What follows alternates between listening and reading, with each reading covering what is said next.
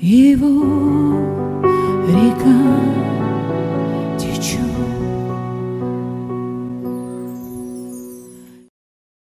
Хорошо, я хочу делиться словом, я назвал его так. Апокалипсис начался.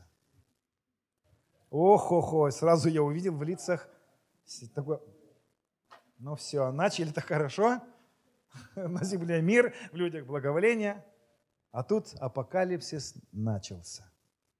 Началось. Да, друзья? Такая страшная новость. Начался апокалипсис. Вы видели бы вы свои лица сейчас.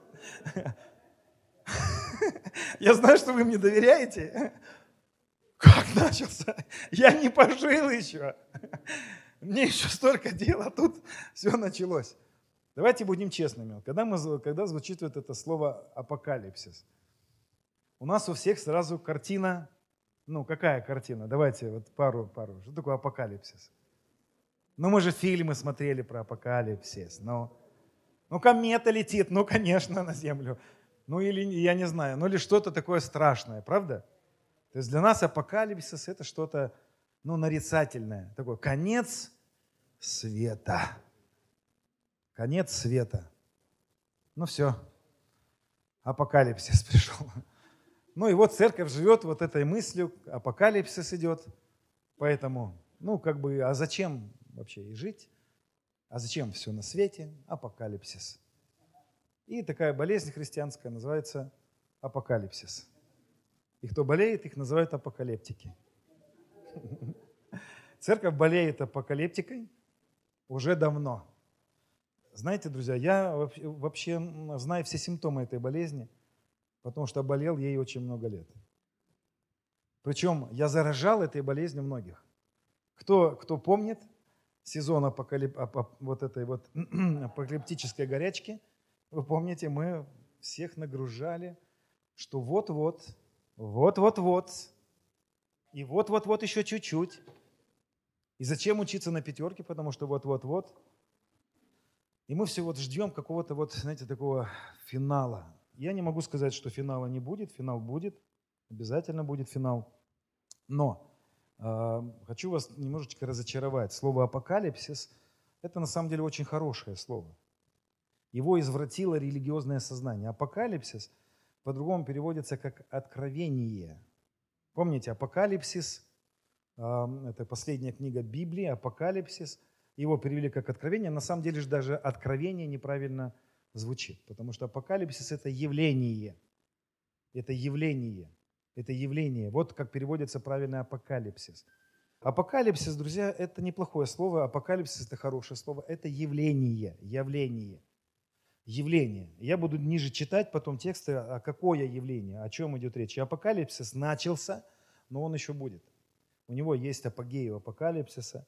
Это, ну, я хочу говорить немножечко о христианской эсхатологии, о правильной эсхатологии. Что такое эсхатология? Эсхатология – это наука, изучающая взгляды о конце земного существования.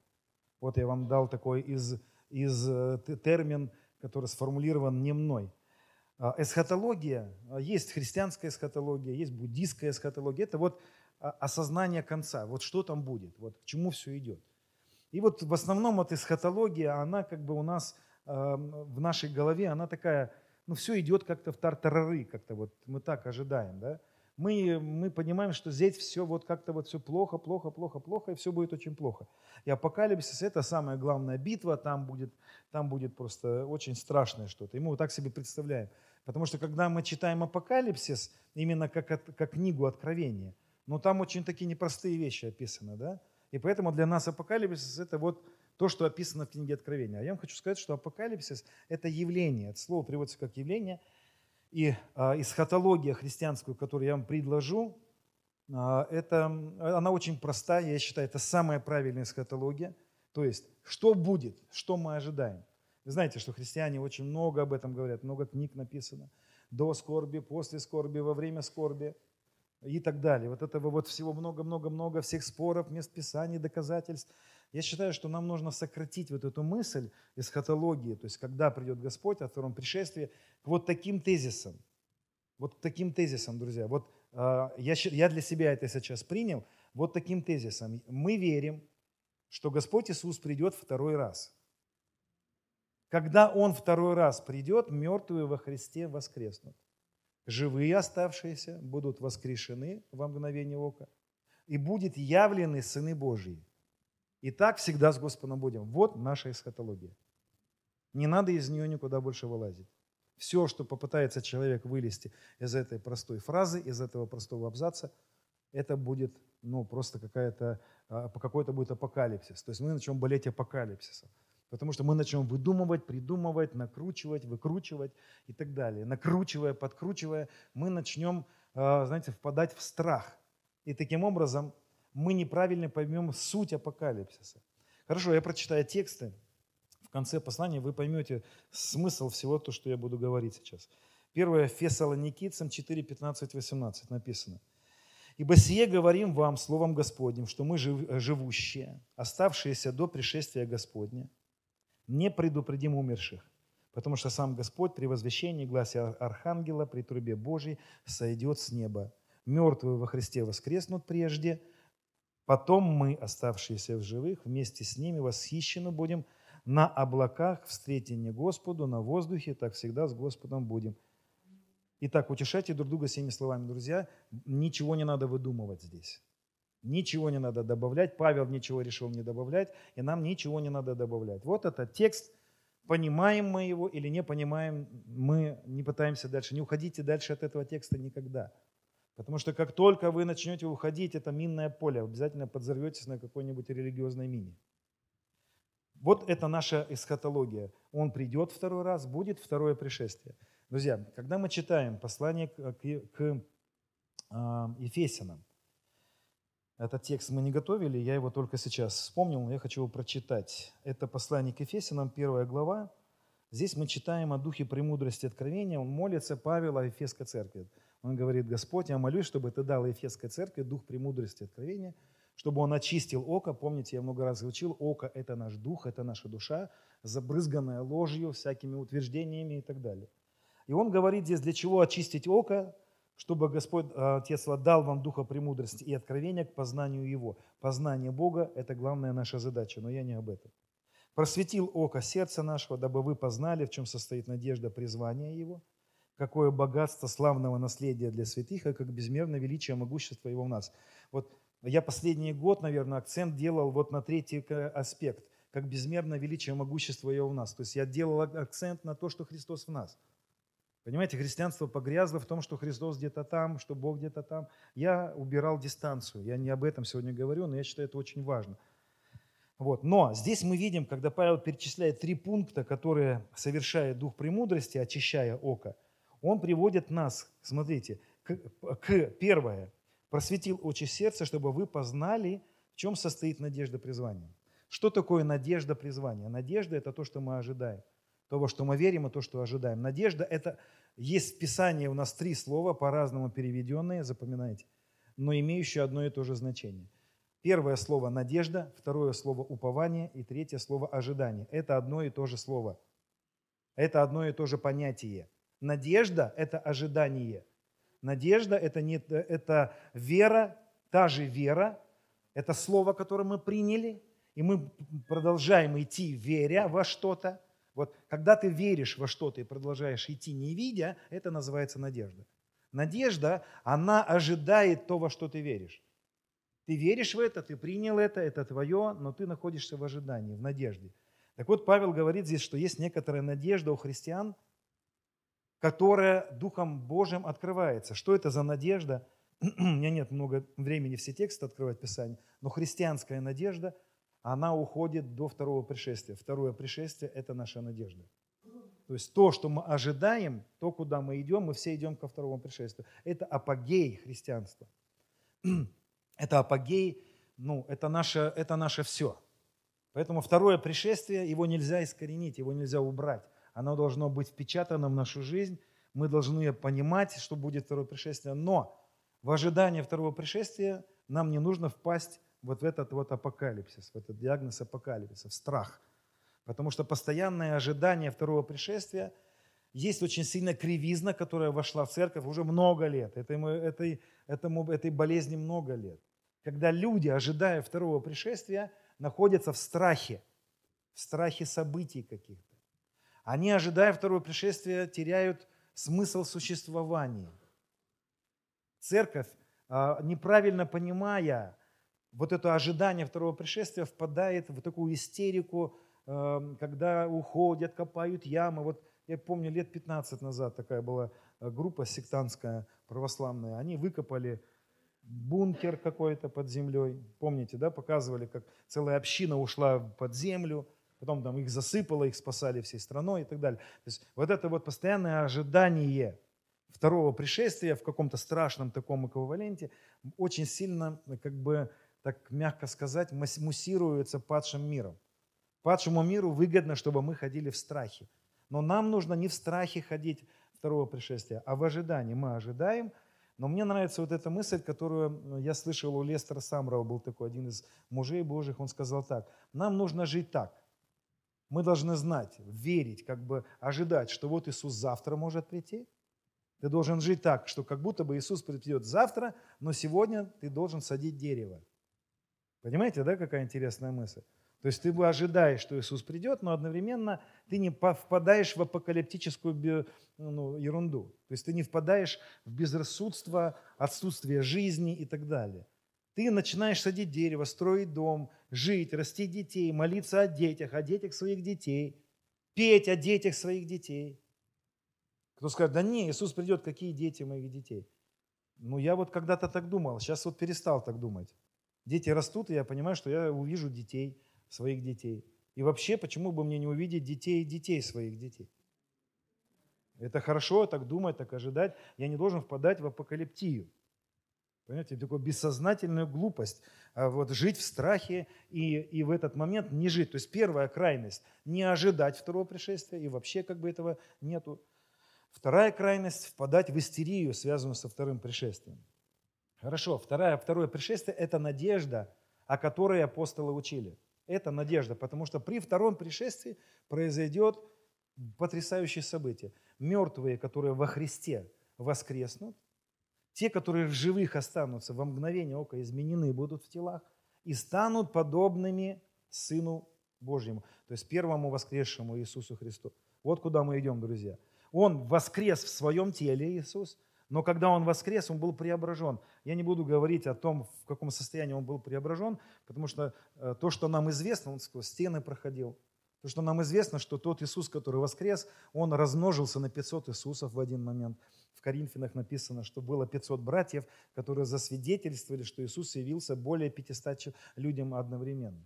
То есть это какое-то сверхъестественное такое состояние, и мы туда идем, то, во что мы пока не понимаем. Смотрите, 1 Иоанна 2.8, 2.28 написано. Итак, дети, пребывайте в нем, чтобы когда он явится, нам иметь дерзновение и не постыдиться перед ним в пришествии его. Не хочу говорить про постыдиться, потому что, наверное, стоит какие-то темы об этом разбирать, но не сейчас. Смотрите, он говорит про пришествие его в, во второй главе 28 стихом. «Дети, пребывайте в нем, продолжайте пребывать в нем». То есть получается, что при втором пришествии люди, которые не пребывают в нем, не пребывают с ним, они могут быть постыжены. Я не беру сейчас это утверждать, что это, но лучше не испытывать на себе это, правда? А теперь смотрите, еще раз, вторая глава, 27 стих, Иоанн говорит о втором пришествии. Но первая глава, третьей главы, а, начинается вот с чего. «Смотрите, какую любовь дал нам Отец, чтобы нам называться и быть детьми Божьими. Мир потому не знает нас, потому что не познал Его, возлюбленные. Мы теперь дети Божьи, но еще не открылось, что будем. Понимаете, мы уже дети Божьи, но мы идем как по гею, нашему финишу, ко второму пришествию, но еще не открылось, что будем. Знаем только, что когда откроется, вот это слово откроется, будем подобные Ему, потому что увидим Его, как Он есть. То есть в момент второго пришествия мертвые воскреснут, которые во Христе, которые живут со Христом, оставшиеся изменятся, потому что Писание говорит, апостол Ян говорит, мы увидим Его и станем подобными Ему. Это то, что нам нужно понимать из эсхатологии – не добавляйте, не прибавляйте ничего к этому. Мы не знаем, в каком состоянии он находится. Нам не надо фантазировать. Мы знаем точно, что это будет, Мы знаем точно, что мы туда идем, и апостолы учили об этой надежде. Это они называли надеждой христианина. Следующий текст очень важный. Колоссянам 3, 3, 3 глава, 3 стих. Мы много раз об этом говорили, учили. «Ибо вы умерли, жизнь ваша сокрыта со Христом в Боге», апостол Павел говорит. Мы умерли, жизнь наша сокрыта уже со Христом в Боге. А когда же явится Христос, вот второе пришествие, жизнь ваша, тогда и вы явитесь во славе. Помните, я говорил слово апокалипсис, нам нужно его немножко понять по-другому. Это не, э, это не просто что-то страшное. Апокалипсис – это явление. Когда Иисус придет, произойдет явление. То есть мы во мгновение ока изменимся, и произойдет явление. И Он говорит, вы явитесь. Слово апокалипсис – откроетесь по-другому. Открытие, откровение, раскрытие. Вот есть сундук, мы его раскрываем, оттуда выходим. Вот это апокалипсис, раскрытие. И апокалипсис – это не раскрытие катаклизм. Это не про катаклизмы. Это про раскрытие сыновей Божьих. Это проявление людей, которые живут со Христом, проходят свои испытания, проходят свои искушения, продолжают жить с Ним, что-то не понимая, что-то трудное проходя, но продолжают жить со Христом, находясь в теле Христовом. И дальше они или умирают, но потом воскресают, или они остаются жить, и вместе с ним они преображаются, и тут начнется явление сыновей Божьих. Друзья, это потрясающее событие, которое не настали, а Иоанн говорит, но еще будет. Мы теперь дети Божьи, но еще не открылось, что будет. Не открылось, что будет. Явится это все при втором пришествии. Дальше. Филиппийцам 3, 20.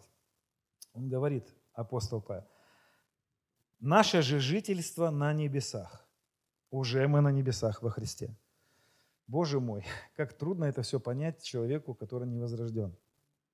Которому, ну это очень трудно умом понять. То есть человек, который просто живет своим умом, и вообще непонятно, о чем идет речь. Это надо познать, что мы уже во Христе. Ну ладно, наше жительство на небесах, Павел говорит, откуда мы ожидаем Спасителя Господа нашего Иисуса Христа, который уничиженное тело наше. Вот тут постарались переводчики. Потому что, вы помните, я много раз уже поговорил про гностическую идею, которая была первом мире, вот в котором в греческом мире, где церковь зарождалась. У гностиков тело плохое. Поэтому во всех вот этих переводах присутствует вот такое плохое отношение к телу. Да? Вы видите здесь, он говорит, который уничиженное тело наше, уничиженное. Ну, такое вот какое отношение. Неправильно перевели уничиженное не в смысле оно плохое. Оно, оно меньшее, меньше по славе, это тело меньше по славе, чем то тело, которое будет в момент второго пришествия. Понимаете, да? То есть у нас не будет другого тела в момент второго пришествия. Это тело преобразится. И Павел в послании к Коринфянам, он объясняет, что это тело, это как сравнить Луну и Солнце. Сейчас наше тело – это Луна, а потом, когда Иисус придет, будет как солнце, другая слава, иная слава Луны, иная слава Солнца. Иная слава этих тел, иная слава тех тел. Но не надо уничижать эти тела. Иисус в таком теле ходил по воде. Апостол Павел в таком теле сутки под водой провел. Апостол Павел был убиваем много раз в этом теле. Да у нас много свидетельств, когда эти тела, э, много всего интересного с ними происходит. Просто мы еще увидим, как эти тела будут проявлены Христом в следующее время. Хорошо? То есть мы здесь, понимаете, не уничиженное, а оно меньше по славе просто. Хорошо, которое уничиженное тело наше преобразит, не новое даст, а преобразит, запоминайте, что оно будет сообразно славному телу его. Будет как у него тело потом. Которую, э, э, так, телу э, его, силою, которой он действует и покоряет себе все. Вот туда мы идем, там наш апогей. Хорошо, еще один стих хочу прочитать, это Евреям 9, 28. «Так и Христос однажды, принеся себе в жертву, чтобы поднять грехи многих, во второй раз явится». Вот есть такие вот темы о том, что нет такого понятия второе пришествие. Есть такие учения. Я, допустим, вот вам из Писания показываю. Вот здесь идет термин «второй раз». Кто-то говорит, ну как это второй раз? Иисус являлся уже за время много раз. Это не второй раз, это миллион двадцать пятый раз. Нет, именно имеется в виду с э, такой фундаментальной миссией Иисус явится второй раз Еще раз, так как Христос однажды, принеся себе в жертву, чтобы взять грехи многих, второй раз явится не для очищения греха, а для ожидающих его во спасение. Ожидающих. Вот это вот наша есть эсхатология. Мы ожидаем его во спасение. Во спасение, что мы еще не спасены? Нет. Ну, я так думаю, что он явится для того, чтобы взять нас в наше спасение. То есть мы, наше спасение, данное нам в Христе, раскроется во всей полноте. Смотрите, то, что я сейчас говорю, не означает, что он нам что-то не додал. Давайте поймем вот эту мысль так. Иисус нам не, не додал что-то. Он не, до, не дородил нас. Он как будто бы, вот можно так, он как бы вот родил нас, и вот мы как бы уже дети, ну не совсем, вот нога от обезьяны еще осталась. Вот как, и вот, вот как бы мы не доделаны. И вот еще потом он нас доделает при втором пришествии. Нет. Давайте будем рассматривать эту мысль вот так, что есть семя, которое упало на землю. Семя. В семени уже есть все. Иисус, как семя, упало в нас и на землю. И начало расти, начало расти дерево. Дерево уже есть, но оно растет.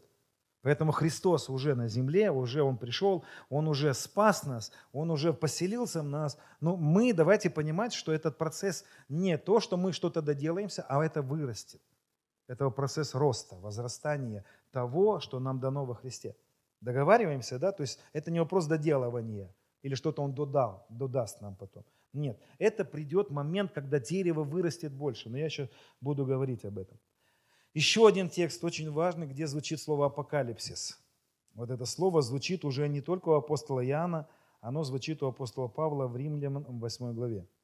Вообще Римлянам 8 глава это, это, знаете, если взять бургер, булочка, булочка и кусочек мяса, вот 8 глава – это мясо в послании к римлянам.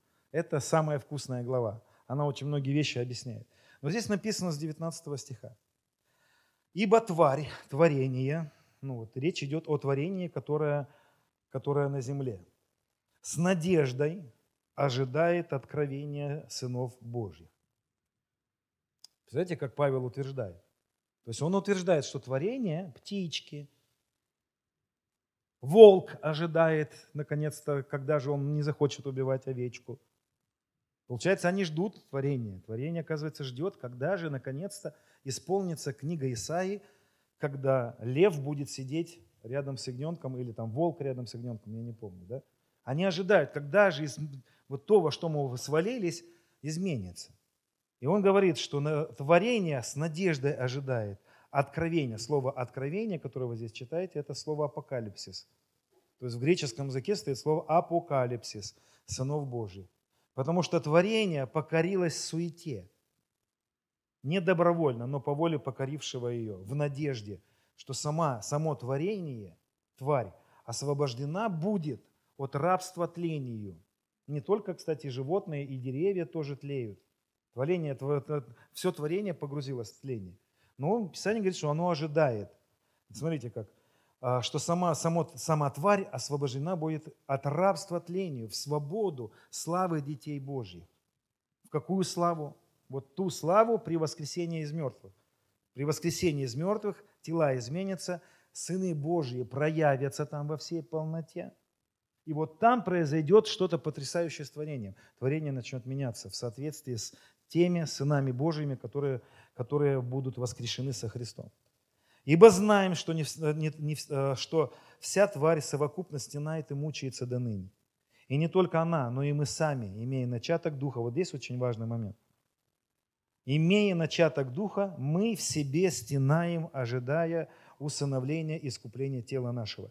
Здесь чуть-чуть неправильный перевод сделали, я сейчас его объясню, прочитаю дальше. «Ибо мы спасены в надежде, надежда же, когда видит, не есть надежда, ибо если кто видит, то чего ему надеется.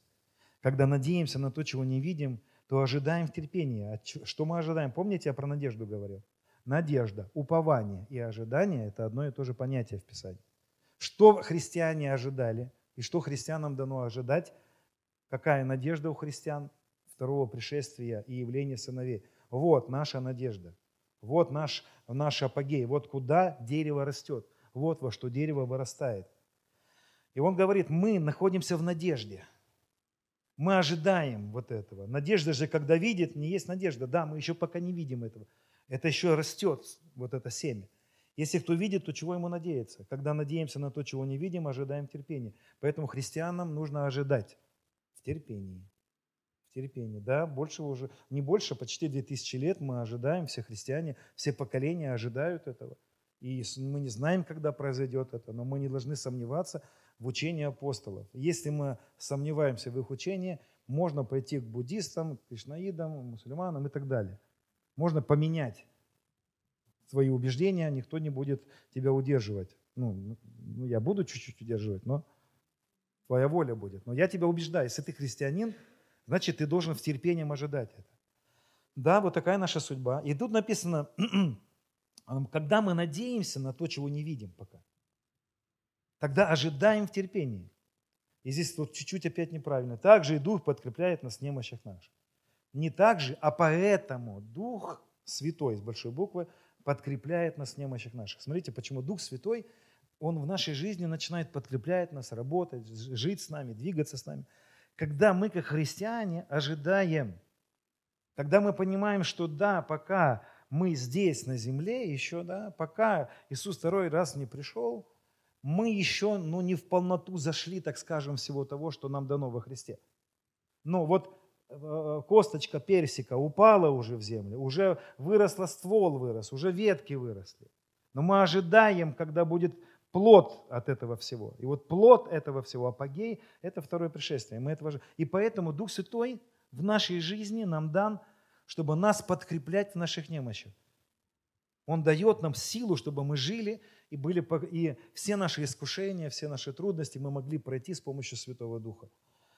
Конечно, он тут про молитву говорит, Дух подкрепляет нас с немощи. Мы не знаем, о чем молиться и как молиться. Сейчас здесь не хочу дальше объяснять. 23 стих хочу подчеркнуть. А, здесь написано, мы имеем начаток Духа. Мы в себе стенаем, ожидая усыновления и искупления тела. Как будто бы, знаете, еще мы не усыновлены, еще ожидаем усыновления. И еще ожидаем искупления, как будто бы вот, ну, не искупил еще нас Господь. Конечно же, а, есть один способ, который я вам много раз объяснял, друзья, Писании есть такой принцип, который нам нужно придерживаться с вами. Это принцип, а, мы толкуем Библию, а, автор Писания, автор, вот смотрите, допустим, апостол Павел, да, он может сам себе противоречить? Нет. Он не может сам себе противоречить. Он не может в один момент сказать одно, а потом другое. Но Павел же говорит, что мы уже усыновлены, а здесь говорится, что мы ожидаем усыновления. Значит, надо как-то понять. Здесь, конечно, речь идет не о том, что мы еще не искуплены, и мы еще не установлены, он говорит здесь об этом вот раскрытии, так скажем. Что мы в полноту, знаете, выросли, в то, в то, вот ребенок, ребенок родился, он уже есть. Но ему же надо вырасти еще в сына. А то он в Европе, он еще и в дочь может вырасти как-нибудь.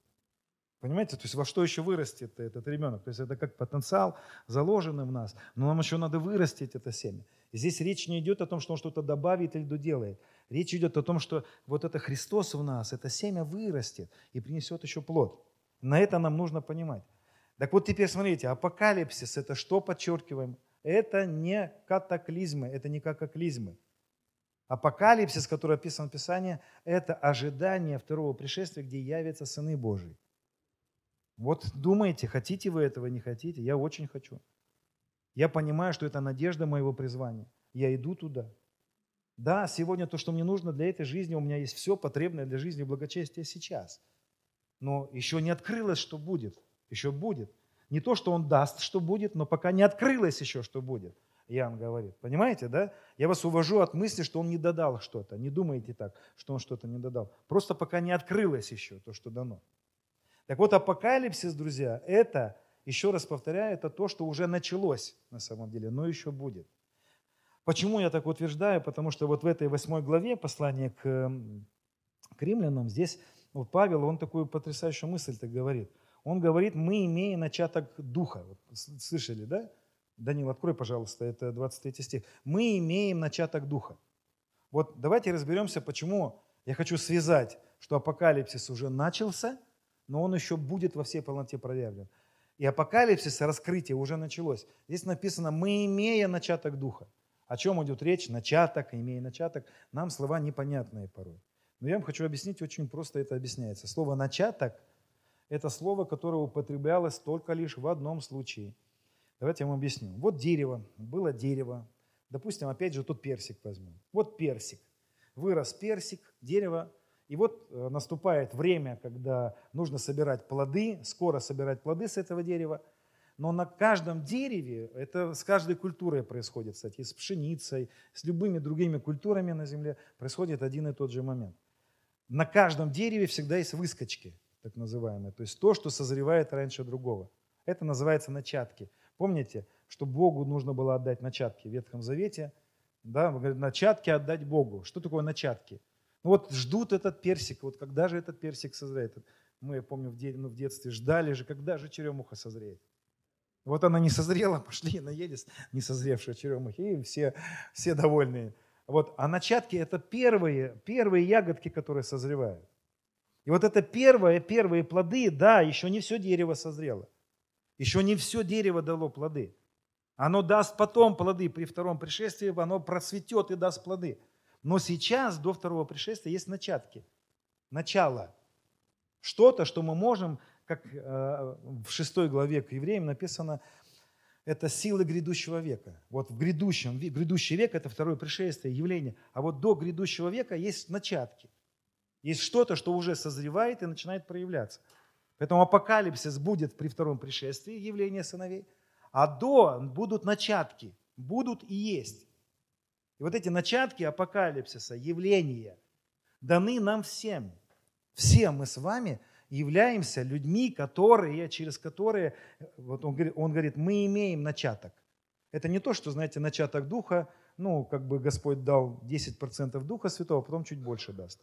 Нет, речь не идет о каком-то начале только Духа, Речь идет о том, что Дух Святой у нас все, весь есть. Писание говорит, что Он излил наши сердца, что безмерно дал нам Духа Святого. Вся полнота в нас Духа Святого. Но Дух Святой, который в нас, до второго пришествия вот в этой земной жизни начинает как-то проявляться через нас. Это называется начаток. Первые плоды. Первое какое-то проявление. Первое проявление Христа в нас. И первое проявление Христа в нас может быть очень разное. У кого-то кто-то исцелится, ты возложил руку, раз и исцелился человек. Вот я помню, когда я уверовал, да, это никогда не забуду. Первый человек, который исцелился, была женщина, ну, может, не первый, там, первые случаи. У нее было там, больше 100 килограмм весу, варикоз на ногах, вот такие вены были. Она говорит, помолись за меня. А я не готов был молиться за нее. Ну, тогда нас учили, что ты должен быть ну, на пике духовного состояния. А я не был на пике духовного состояния. Ну, боялся признаться в этом, что я не был на пике. И она говорит, помолись, я просто, чтобы она отстала от меня. Возложил руки, и через день или два она сказала, что, показала ноги, что варикоз исчез. Я помню вот эти моменты, когда это произошло. Как это? Ну, я, конечно, подумал, какой я особенный в тот момент. Я-то не понимал, что это вообще был не я. Что это Христос, который во мне ее исцелил. Но это начаток. Понимаете, то есть началось. Христос, который во мне, начал как-то проявляться. Он начал как-то являться через меня. Апокалипсис начался. Это мы апокалипсис, который ожидает. И он уже начался. Да, он в полноте будет в втором пришествии. Но он-то уже начался. А мы все недоделанные, ждем, когда мы осветимся, очистимся. Подождите, друзья, нам нужно проснуться к тому, что Христос в нас, Царство Божие уже в нас. И вот эти события, Давайте не ждать какого-то катаклизма. Давайте ожидать не клизмы, а давайте ожидать и, и являть Христа. А как являть Христа? Ну, вот здесь вот мы пришли. Ты можешь явить Христа тем, что ты, допустим, пришел на собрание. Ну, пример, я пример привожу. Пример. Я помню, я где-то вот много лет назад это было. Сейчас это трудно найти людей, у которых есть недостатки, допустим, в обуви. Мы сейчас хорошо обуваемся в основном. Но вот я помню, я Утром проснулся, еще в Индии мы жили, и мне Дух Святой говорит, сегодня придешь на собрание, посмотри, в чем ходит тот брат. Я думаю, ладно, прихожу, смотрю, зима, а у него зима. Кто в Индии был зимой, это, ну, там только корейцы ходят в летней обуви. Вот, потому что они перцы туда засыпают, и им как бы носить нечего. Вот. А тут сидит брат, я смотрю, и я понял, я-то сегодня еще утром молился, мне Дух Святой, посмотри, как обувь. Вот. И что, что это? Мы пошли, купили ему обувь. Вот он, Христос проявился, это апокалипсис. Понимаете, вот он, какие должны быть апокалиптики. Вот так должно проявиться вот это вот апокалиптия. Вот мы как должны являться. Вот они первые плоды Духа, вот они начатки. Вот оно, оно, когда Дух Святой начинает двигаться. Помните, я вчера, ну, прошлое воскресенье говорил очень такую интересную мысль, и хочу подчеркнуть ее еще раз. Вот причина, почему мы что-то отдаем. Какая причина, почему мы отдаем? Ну, допустим, допустим. Вот призыв. Давайте мы послужим детям э, финансами. Почему ты должен отдать брат-сестра? Вот раньше тебя мотивировали, как бы, если ты отдашь, то ты что-то получишь через это. Мы были в этом, мы разобрались в этом, извините, мы больше так не хотим. Мы не хотим жить за законом, Ветхим Заветом. Мы не хотим. Мы давайте разберемся по-другому. И мы начинаем по-другому мотивировать людей. Почему надо давать, почему надо служить, почему надо то, почему надо то. И мы пытаемся смотивировать людей. На самом деле я вам скажу, что вот эти все мотивации, они ну, очень часто как колдовство звучат, но это ладно, как, как манипуляция, да? Но я вам хочу сказать, мы все должны проснуться к апокалипсису. Апокалипсис – это Христос в нас. Знаете, почему мы начинаем, начинаем давать в Новом Завете? Потому что Христос в нас. Все, Христос в нас. Мы стали причастны к Богу, мы стали причастны к Святому Духу, а Дух Святой не может не давать. Если вы изучать будете природу Бога, вот, допустим, кто такой Бог? И вот богословы в истории изучали. Он всеведущий, он всезнающий, всемогущий и так далее. Вот эти все, все, все, все. И знаете, один из терминов, который употребляется, он щедрый и всегда отдающий. Один из терминов, который он всегда дает. И вот даже есть такое понятие, что Сын Божий, как Логос, всегда исходит от Отца. То есть Сын Божий – это суть Отца, постоянно отдать что-то. Исходит, исходит из Него. Так вот, апокалипсис – это явление Бога через нас. Это раскрытие Бога через нас, и это уже началось. В меньшей или в большей степени это уже должно было начаться через нас. Апокалипсис уже начался, так я начал свое послание. И почему мы даем, почему мы совершаем то-то и то-то? Потому что я не могу не давать. Понимаете, я стал причастен Богу, который дает. Вот закон, которому я стал причастен, закон Духа. Это причастность к Богу, к Его природе, которая овладевает мной и делает меня таким же, как Отец. Вот оно, что такое апокалипсис. Вот оно христианство, друзья. Если тебя не зовет, если тебя не влечет, или ты младенец, или ты не рожден от Него. Или ты Духа Христова не имеешь, потому что если ты Духа Христова не имеешь, вот тебя и не влечет. Ну, не-не-не, не бойтесь, за мне не влечет. Может быть, ты просто угасил эту жизнь. Понимаешь? Может быть, ты не живешь просто этой жизнью, поэтому тебе не хочется ничего. Но как только ты начинаешь пить Дух Святой, как только ты начинаешь исполняться Духом Святым, тебе начинает течь река Святого Духа. Да тебе не надо уговаривать. Тебе не надо будет уговаривать. У тебя будет влечь Дух Святой. Нет, не твоя природа будет тебя влечь. Божья природа, с которой ты стал одно, она тебя повлечет. Это она потащит тебя на подвиг. Это называется обожение. Вот если вы... Это термин, который мы не используем в наших церквях, но он очень интересный, этот термин. И вообще это учение об обожении, в принципе, это вот Христос в нас. Это Христос в нас, это уподобление, это и есть подобие, которое нам дано. Это и есть стать подобным Богу, это не раскрыть в себе Бога, ну, я, как по природе Бог. Это Христос, который в нас начинает раскрываться. Это уподобление. Это подобие, которому начинает проявляться Христос через нас. Я становлюсь как отец, но это не я. Это не я такой. Я бы никогда не купил бы ботинки никому не отдал. Но Христос во мне становится так, что апокалипсис является. Проявляется, раскрывается, является Сын Божий через меня. Это христианство. Это и есть то есть христианство-апокалипсис – это равнозначные понятия. Кто понимает меня, да? Если Дух Святой, который в тебе дал тебе такую грань, освобождать от бесов, вот, допустим, я честно признался, что мне, ну, я не люблю освобо... ну, вот, служение освобождения. Я его не люблю. Мне не нравится, когда освобождаются люди от бесов. Я так и сказал Господу, мне не нравится. Знаете, как я это понял?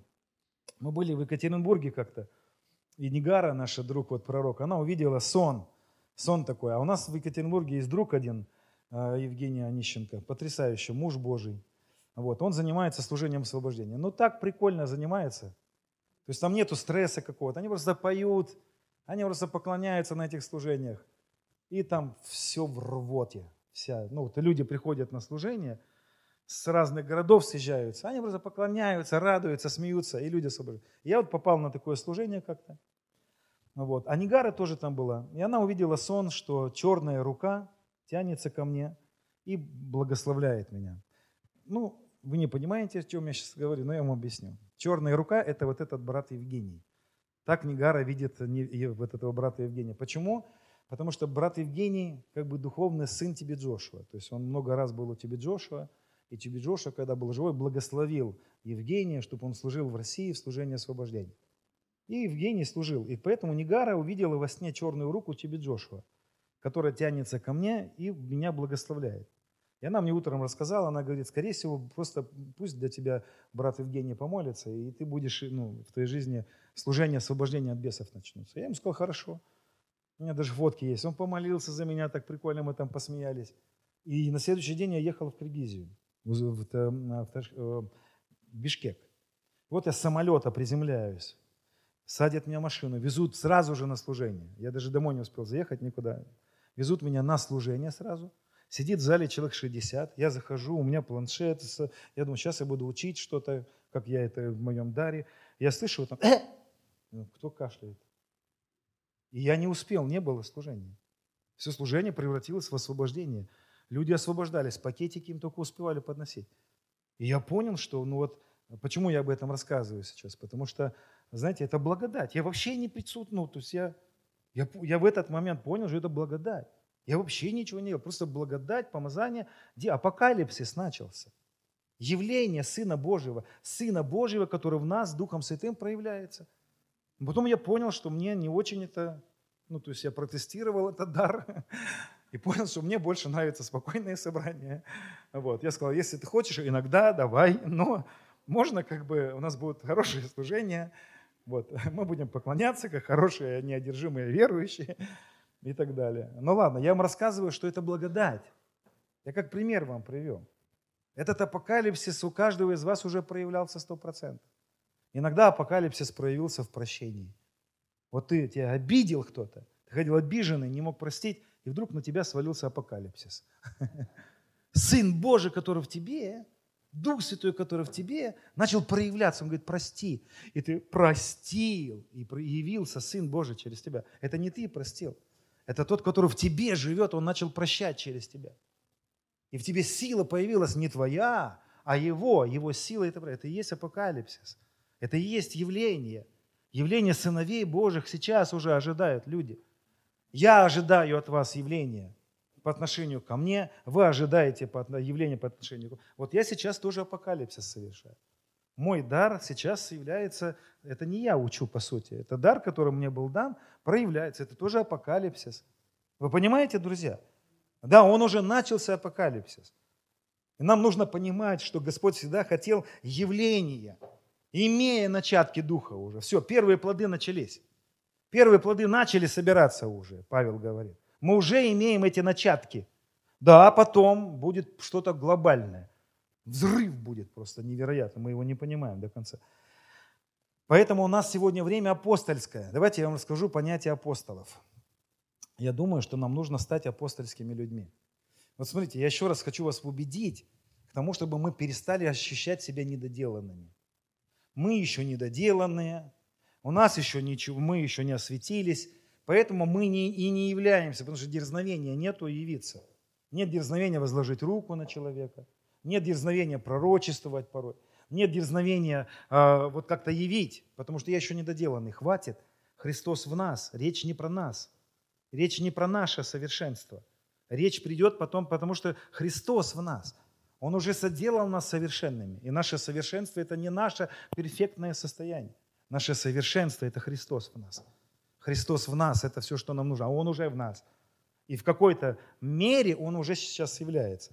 Что такое апостольство? Давайте я вам объясню, это термин апостол. Он не ветхозаветный, в Ветхом Завете вы не найдете это понятие. Это понятие приходит, уже вводит его сам Христос. оно было взято у Римской империи. Запомните, очень просто понимается это понятие. Кто такой был апостол? Были апостолы Римской империи. Когда Римская империя захватывала территории, те или иные, в том случае это был Израиль, захваченный римлянами, римляне захватывали территории, но на этой территории еще царствовали законы той или иной страны, того, того или иного народа. Тогда Рим а, отправлял, с Рима отправлялся апостол, апостол римской власти или апостол Римской империи. Апостол был уполномочен той или иной властью от Римской империи по насаждению римских законов на той территории, которая завоевана Римом. Вот это был апостол. Апостол – это человек, который наделен не свобой, он, это не он великий. Он приходил и говорил, я прихожу, я пришел во имя Рима, от имени Рима. Поэтому вот во имя Иисуса, вот эту фразу поймите, во имя Иисуса, нам надо понять, это как раз апокалипсис и здесь есть. Во имя Иисуса – это от имени Иисуса. Ты представитель Иисуса. Ты представитель нового творения, нового человека. Но там был апостол Рима. И вот апостол Рима, он мог быть очень хромым, косым, он мог быть слабым, без разницы, какой он был. Он не себя, не себя представлял. Он приходил, мог приходить дедушка, говорит, так, это убираем, это делаем так, будет вот так и будет так. И никто не мог ничего сказать, потому что он не действовал от себя, он действовал во имя империи. Он осаждал законы империи на той или иной территории. Так вот Иисус, зная, кто такие апостолы, он берет этот термин и, при, и приносит церковь. И теперь, кто такие апостолы церкви? Апостолы – это люди, которым Бог дает полномочия насаждать на завоеванной территории свое царство. Понимаете, Христос уже захватил этот мир. Кто понимает, что Он выкупил весь мир, весь мир его, ему принадлежит. Он заплатил и выкупил все. Мы куплены все дорогой ценой. Это Его царство. А теперь мы с вами апостолы. Конечно, у Него есть эксклюзивные апостолы, особенные, с особенными полномочиями. Но по сути, друзья, мы все с вами посланы, потому что апостол – это посланник, посланный. Он говорит, я посылаю вас. Давайте апокалипсис являйте, явите, проявите мое царство. Ты видишь человека больного, возлагаешь на него руку, ты апостол. Ты послан от Богом, потому что Он сказал, идите по всему миру и проповедуйте и исцеляйте. Он посылает всех учеников своих. Он говорит, я посылаю тебя насадить мою власть. От имени Иисуса будь здоров, будь исцелен, будь и так далее. Понимаете, мы приносим что-то. Или у тебя есть ресурсы, которые тебе даны от твоего царства. И ты должен понять, что все, что в твоей жизни, это не твое, это его. И ты, когда понимаешь, что твое, это не твоя машина, это не твои ресурсы, Господь говорит, я тебя прошу от моего царства послужить этими ресурсами. Ты берешь эти ресурсы, и потому что ты стал с ним одно, ты действуешь от него. Это апокалипсис, это явление Бога через нас. Ты берешь ресурсы и отдаешь. Вот оно явление, вот апостольство, вот насаждение. Ты в этот момент, представьте себе ситуацию, сидит человек, у которого упала вера, у него разочарование, у него отчаяние, он сомневается в Боге, и тут ты ему звонишь и говоришь, «А, Господь мне сказал такую-то сумму денег тебе дать, передать. А этот человек вот не может за квартиру заплатить. И он понимает, вот оно царство ворвалось в его жизнь. Вот апокалипсис его жизни. Вот явление, Бог проявился к нему. Бог явился. Это и есть апокалипсис для него. Это и есть явление. И он, принимая эти благословения, укрепляется в вере. Царство Божие насадилось в нем. Понимаете? Утвердилось царство. Царство Божие насадилось на этой территории. Поэтому в любой момент, когда мы с вами наделены чем-то, и Господь просит нас что-то совершить, мы идем и совершаем это от имени Иисуса – то мы с вами являем царство. Это уже апокалипсис. Это уже явление царства. Это уже насаждение царства. Это уже в любых сферах. Этого очень много. Мы друг друга, мы там, в разных сферах. И это задача христиан. Уже имея начаток духа, начать распространять царство. Друзья, я вам хочу сказать, что Царство Божие, оно на самом деле уже здесь. Оно уже в нас, Царство Божие. Посмотрите, как Писание это говорит, интересно. Это а, Римлянам 14:17. Ибо Царство Божие – это не пища и питье, но праведность, мир и радость в Духе Святом. Царство Божие уже в нас есть. Ты можешь прийти кому-то и утешить кого-то словом от Господа, и это царство проявлено. Ты можешь принести радость к человеку, мир принести в его сердце. Ты можешь его утешить, и высвободишь царство. И оно уже в нас царство написано. Колоссянам 1.13 избавившего нас от власти тьмы и введшего в царство возлюбленного Сына. Царство Божие, мы уже вошли в него, мы в нем. Царство Божие пусть придет, Царство Божие пусть придет. Вот почему мы, мы здесь перестали молиться молитвой «Отче наш». Царство Твое да придет. То есть это неосознанность того, что у нас уже есть. Вы не найдете в новозаветных посланиях, чтобы апостолы учили молитве «Отче наш». Потому что молитва «Отче наш» звучит до креста. После креста мы видим, что они утверждают Царство Божие в нас. И это Царство уже здесь есть. Да, вы правильно сейчас сказали. Оно будет проявлено во всей полноте. Эти персики вырастут только в момент второго пришествия. Явится это царство, это дерево в полноте, да, там. Но сейчас начатки-то уже есть. Начатки-то есть. Начало-то уже есть. Тогда вот это начало и будет явлено, и должно явлено. И мы уже приняли царство, это уже, вот это тысячелетнее царство, оно уже в нас есть, но оно еще будет, еще будет проявлено еще больше. Тысячелетнее царство – это то, что есть, будет и еще будет проявлено. Это царство, которое, помните, как у Даниила написано, камень, который свалился с горы без рук человеческих, это же про Христа пророчество. Он упал на землю, и написано, и наполнил землю всю. И дальше там идет истолкование. И там написано, и это царство Бога на земле. Царство Бога на земле когда началось? Момент первого пришествия Иисуса Христа. И написано, этот камень упал, и он наполнит землю всю. Царство Божие не когда-то придет. Оно уже началось, и оно решило наполнять землю. Оно решило кормить голодных. Оно решило проявляться нам здесь в собрании друг от друга. Это царство решило проявляться вне собрания. У этого царства много есть всего, что оно желает проявиться. Я сейчас просто некоторые моменты озвучу, друзья. Вы понимаете мою мысль, да? Давайте поменяем вот это ожидание апокалипсиса. Давайте будем нормальными христианами, которые являют царство уже, но будут проявлены. Наша задача, друзья, вы еще раз да, слышите, наша задача не выдавливать из себя царство. Царство Божие не выдавливается. Вот здесь я хочу вас успокоить. Вы сейчас скажете, ты на нас возложил такое бремя. Царство Божие проявлять через себя. Да как же я могу это сделать? Я вам хочу сказать, друзья, и на это есть ответ. Я считаю, что Царство Божие не стоит выдавливать из себя. Но вы знаете, что вот персик, он, он не вот так, он так не делает. Я сейчас покраснею, покраснею, покраснею, покраснею. Сейчас я явится царство. Царство Божие так не проявляется.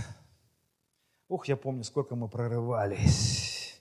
Ух, сколько мы хотели явить царство, напыжились, орали, кричали. Это все ерунда. Так Царство Божие не проявляется. Почему?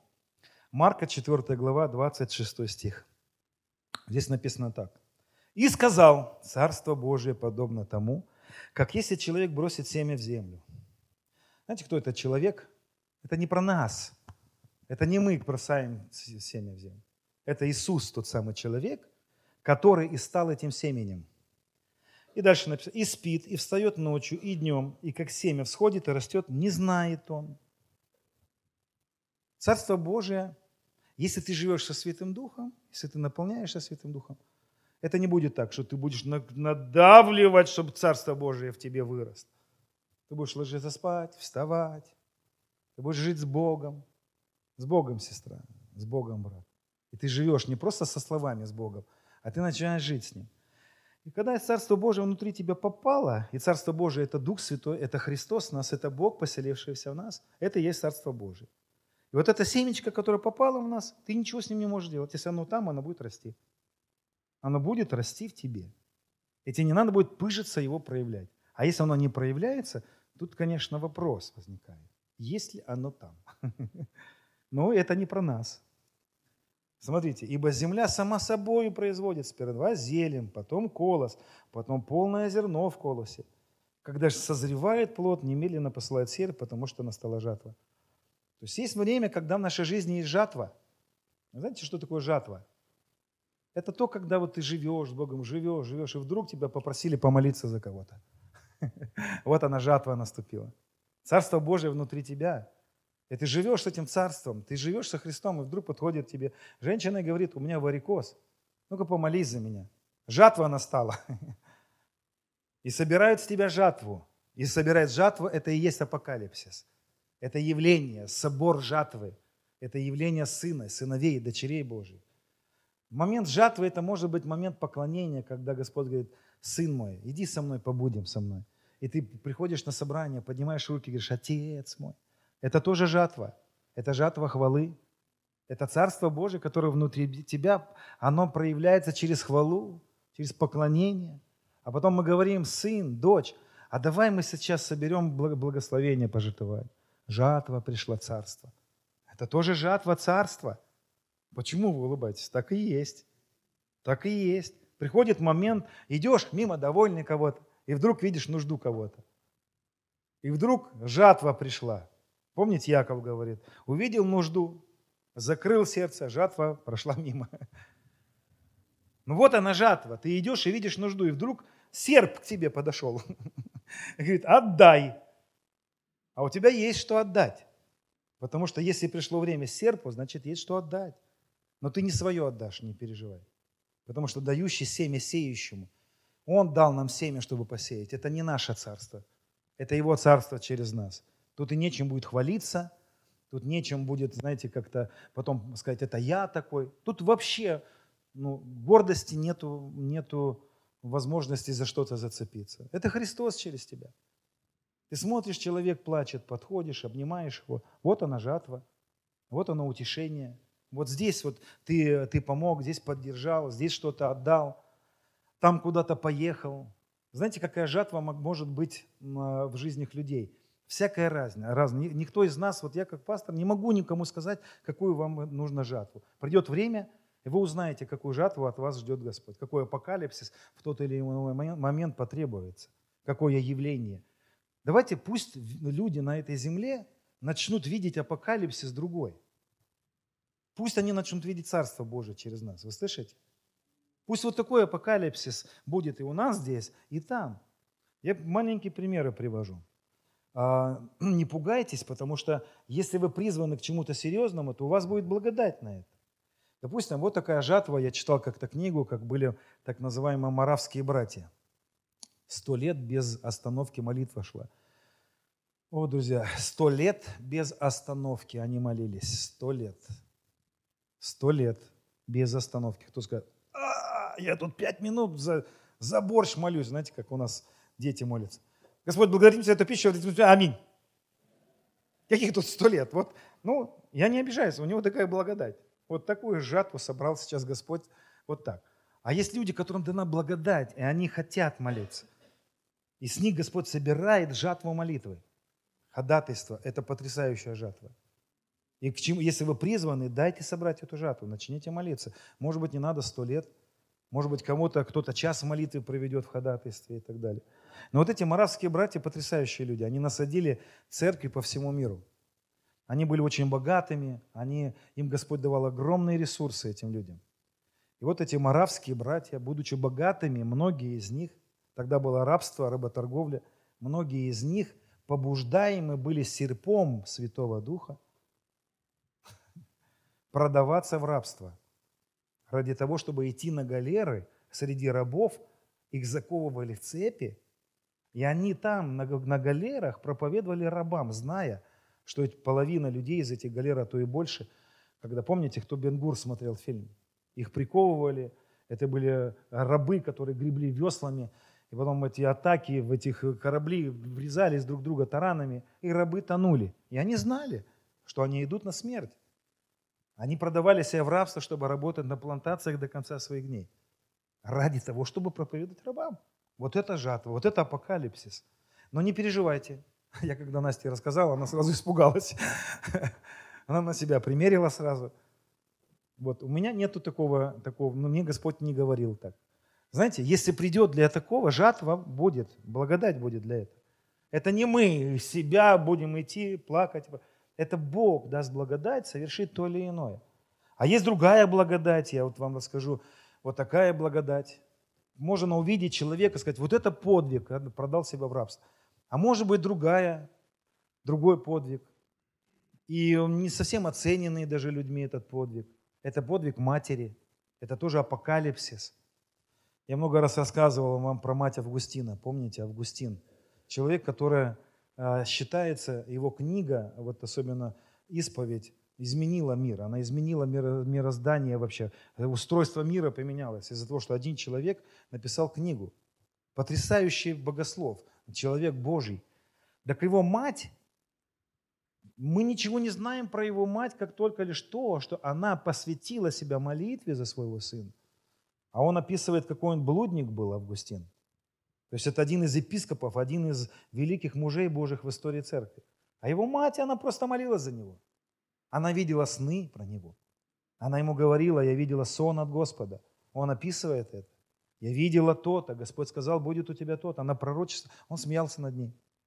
Вот ее подвиг трудно переоценить, потому что, да, она не пошла на галеры в рабство, но она посвятила себя ходатайству, она посвятила себя благочестию. Это был ее самый главный подвиг апокалипсиса. Ее подвиг апокалипсиса был в том, что она жила с неверующим язычником мужем. Это был э, третий, четвертый век. Представляете, четвертый век. Там были, язычество было развито. Муж у нее был неверующий. Сын у нее вырос неверующий. Он потом, уже будучи взрослым, уверовал. Так она свою жизнь посвятила неверующему мужу. Описывается то, что ее муж такие вещи творил с ней. Но неверующий человек, вот еще в то время живущий. Это сейчас там, прокуратура, полиция, там можно пожаловаться. Тогда никуда не пожалуешься. Женщина вообще не человек был. То есть это было вообще без «делай, что хочешь». Никто ни телефоны, книжки телефонов не проверит, ничего. Нельзя как-то проверить мужа как-то надавить на него. Это сегодня произошло то, что женщины какой-то имеют вес. Тогда женщины ничего не имели, они были как животные. Но она, имея неверующего мужа, показала ему Христа своим благочестием. Она своим благочестием повлияла на своего сына. Вот ее подвиг. Больше ничего она не сделала. Так а считается, знаете, как бы в эквиваленте – в эквиваленте времени она сделала своим подвигом больше, чем большие армии. Она изменила тысячи и тысячи и тысячи людей. Тысячи людей ушли из-за Августина, они ушли к Христу. И многие были не убиты из-за этого. И, и так далее. Понимаете, одна женщина совершила подвиг. Вот это апокалипсис. Вот такой апокалипсис ожидает от нас Господь. Казалось бы, ты всю жизнь просто верно идешь за Христом. Ты просто всю жизнь служишь своим детям. Если тебе это дано, на это будет благодать. И это будет потрясающий подвиг. Но если тебе дано что-то большее, яви что-то больше. И это тоже не ты. Это в промежуток в определенное времени. Вот нам надо, друзья, такие вещи понять еще, что есть, есть время, когда Господь явится через нас. Не расстраивайтесь, тут скажет, а я вот сейчас бы хотел бы, не переживай. Если ты хочешь, чтобы Царство Божие проявилось через тебя, скажи Ему об этом. Дай Ему знать. Вот я, допустим, хочу – я не знаю, даст он мне это пока или нет, но я хочу. Я хочу иметь такие ресурсы, чтобы построить многоэтажный дом, и в этот дом заселить людей, у которых есть нужда, у которых нет квартир. Ну почему нет? Ну скажите мне, а почему нет? Почему бы нам так не являть Христа здесь на земле? Почему бы не начать строить школы, детские садики – Почему бы нам не довериться Царству Божьему, которое поселилось в нас? Неужели Он маленький? Неужели Он маленький внутри нас? Да мы знаем столько людей, которые сказали, Христос, давай, действуй через меня, что ты хочешь. Был такой, э, был такой Тил, э, Тил Осборн, муж Божий. Обычный человек был, который был захвачен Христом, принял Христа, полюбил Его. И потом ему Господь сказал, едь в Африку, Тил Осборн. И он приехал в страну, которая была погрязшая в войне. Я не помню название этой страны. Я разговаривал с одним человеком, африканцем, я был в Украине, и разговаривал с одним человеком, он, он с этой страны, и он рассказал, что в их стране Тео Осборну стоят памятники. Потому что когда Тео Осборн приехал в эту страну, один человек, у которого серп его пожал, он уехал из хорошей, богатой страны в бедную Африку. И он начал служить этой стране, он начал служить им, и он делал крусейды, и сейчас эта страна процветает, И а, он мне рассказывал, что больше 60% людей христиане в этой стране. Они были язычники и мусульмане. Он говорит, этот человек один за 30 лет своей проповеди Евангелия вот так пожал такой результат огромный. Представляете, какая, какая вещь? Почему бы Христу не начать апокалипсис уже сегодня? Да Он это и делает. Он это и делает. Апокалипсис уже идет в меньшей или в большей степени. Друзья, я не знаю, что Господь через нас собирается делать, но я лично хочу, чтобы во мне это царство, это дерево выросло. Чтобы это дерево выросло и начало приносить плоды. И да, это будет благодать. Это будет в правильное время. Это будет вот не так, что вот у тебя нету, но тебе надо что-то дать. У тебя будет что дать в этот момент. Это не будет так, что тебе надо молиться, а ты не, а, и двух слов не будешь. Дух Святой даст тебе о чем молиться и пожнет через тебя ходатайство. У тебя будет чем поделиться, слово будет от Господа. Я не знаю, что пророчествовать. Не переживай. Начинай пребывать с Духом Святым, будь с Ним. У тебя появится обязательно в нужный момент слово. И вот много раз рассказывал это свидетельство. Ну, у меня много таких моментов есть. Но это было очень интересно, и мне оно очень понравилось, как однажды я молился, дома сидел, уже здесь в Благовещенске. Молюсь, Дух Святой так переживаю, плачу, сижу. И мне Дух Святой говорит, позвони этой сестре прямо сейчас. Я говорю, может быть, чуть попозже, Господь. Я сейчас помолюсь, мне хочется с тобой. Прямо сейчас звони. Я звоню, говорю, алло. И она в трубку, я говорю, что случилось? Он говорит, я сижу и сейчас в депрессии с утра. И говорю, если ты меня любишь, пусть Орловский прямо сейчас мне позвонит. Я говорю, больше так не делай. Потому что я не всегда слышу все. Потому что нагадаешь, загадаешь. Вот. Я еще боролся, позвонить или не позвонить. Но это круто, потому что Царство Божие через тебя проявилось. И был серп, и была пожата вера у человека. Было пожато у человека желание идти дальше, и переживание Бога дальше, и так далее. И этот серп, который вот ожидает нас, он не только в церкви, он везде. Слава Богу, что здесь, в этой общине, есть люди, которые играют на клавишах. Пришел серп и пожал их. Пожалуйста, играй. Кто-то на барабанах, кто-то делает с камерой здесь занимается, кто-то со звуком. Вентиляторы кто-то прикрутил. Понимаете, слава Богу, что кто-то здесь чем-то занимается. Это все апокалипсис. Это все Царство Божие. Это Он. Это оно, то самое Царство, которое здесь в нас и через нас. я думаю, что, друзья, нам нужно начать так жить. Нам нужно начать вот такое христианство практиковать. И вот такими быть христианами. Вот. Поэтому, если кто-то из нас будет, как Павел и Варнава, кому-то Господь скажет, отделите мне того-то и того-то, а мы их так любить будем здесь, а нам так хочется с ними быть, они нам нравятся здесь. Может серп прийти в эту церковь и взять кого-то из нас и куда-то повезти в другой город. Пусть, пусть это произойдет. Пусть Царство Божие проявляется через нас.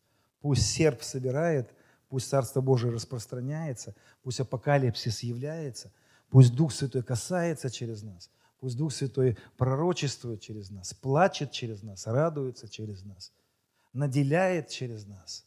И проявляется через нас это дерево, эти начатки Духа. И дай Бог, чтобы мы все с вами все-таки пришли к тому моменту, чтобы в наши годы и в наши дни Христос вернулся второй раз на землю. Я хочу увидеть Его потому что не хочу умирать. Хочу жить и хочу увидеть своего Господа, хочу увидеть явление своего Господа. Вы понимаете, друзья, меня, да? Я хочу вас пригласить сейчас к молитве. Вот такая простая тема у меня сегодня есть. Ой, я не знаю, я так Дух Святой сильно чувствую сейчас. Скажите, пожалуйста, у кого есть нужда э, в исцелении? Кому нужно исцеление? Поднимите руку. Раз, два, три, четыре, пять, шесть. Кто, кому нуждается в исцелении, встаньте, пожалуйста. Знаете, что это значит? Это значит, что кто-то должен подойти к ним сегодня и помолиться за них. Апокалипсис нужен. Вам нужен апокалипсис. Вам нужно, чтобы за вас помолились. Пожалуйста, друзья, лидеры особенно. Мы сейчас будем молиться. А кто, кому нужно исцеление, пожалуйста, выйдите первые. Первые. Примите причастие первыми. Приходите, принимайте. В причастии провозглашайте, что вы причастны к Его божественной природе. Вы причастны к исцелению. Вы причастны к силам грядущего века. И останьтесь здесь. Кому нужно исцеление, останьтесь здесь, пожалуйста. Денис, ты, пожалуйста, молись.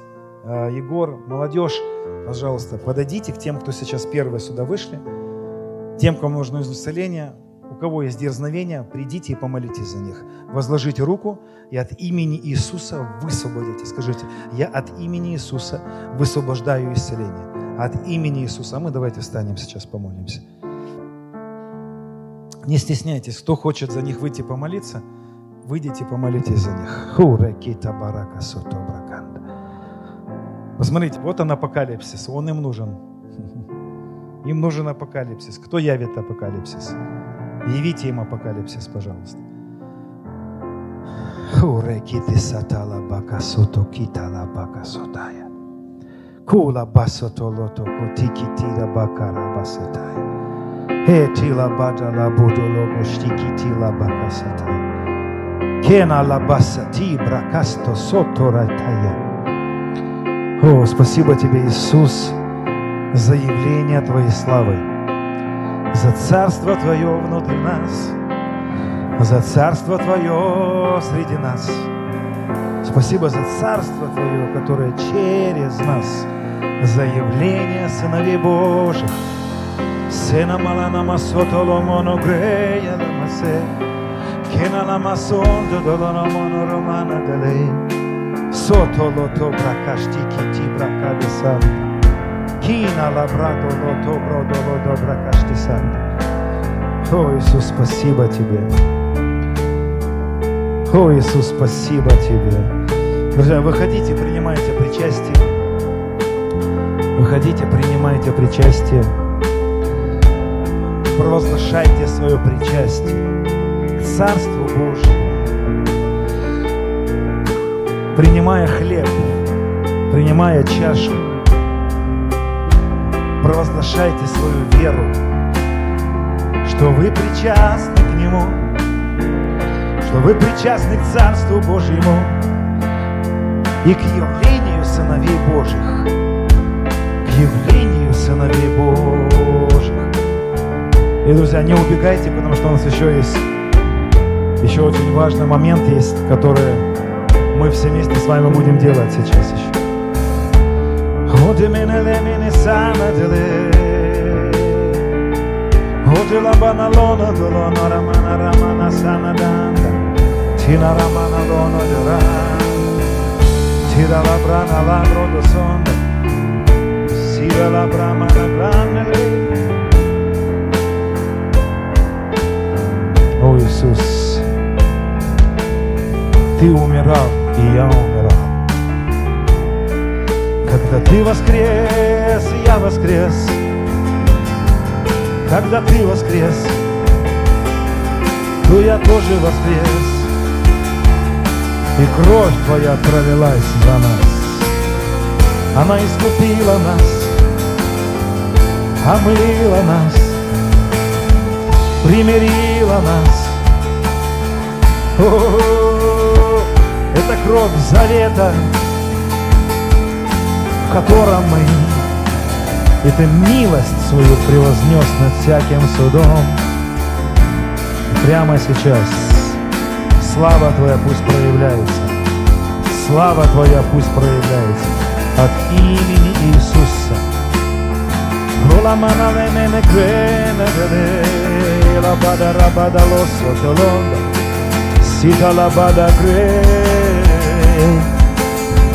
Спасибо, Отец, за тот поток, который есть, за то семя, которое выросло и проявляется уже. Мы знаем, что еще проявится, мы знаем, что еще проявится.